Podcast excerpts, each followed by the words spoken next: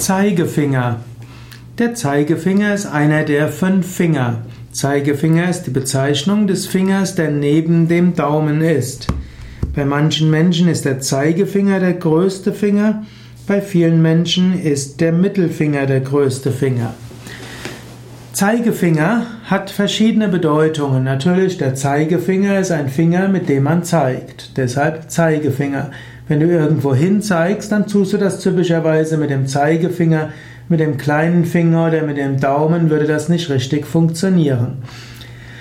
Es ist eine der Grundkommunikationsweisen des Menschen, etwas zu zeigen.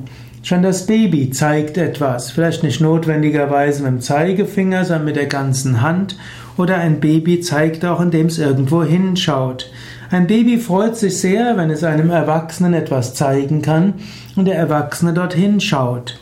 Das Zeigen gehört mit zu den ursprünglichen Kommunikationssachen des Menschen. Auch im Internet ist das Zeigen etwas Wichtiges. Menschen teilen das, was sie gesehen haben, Menschen verschicken Links, Menschen verschicken Videos und Fotos. Sie wollen anderen an etwas teilhaben lassen.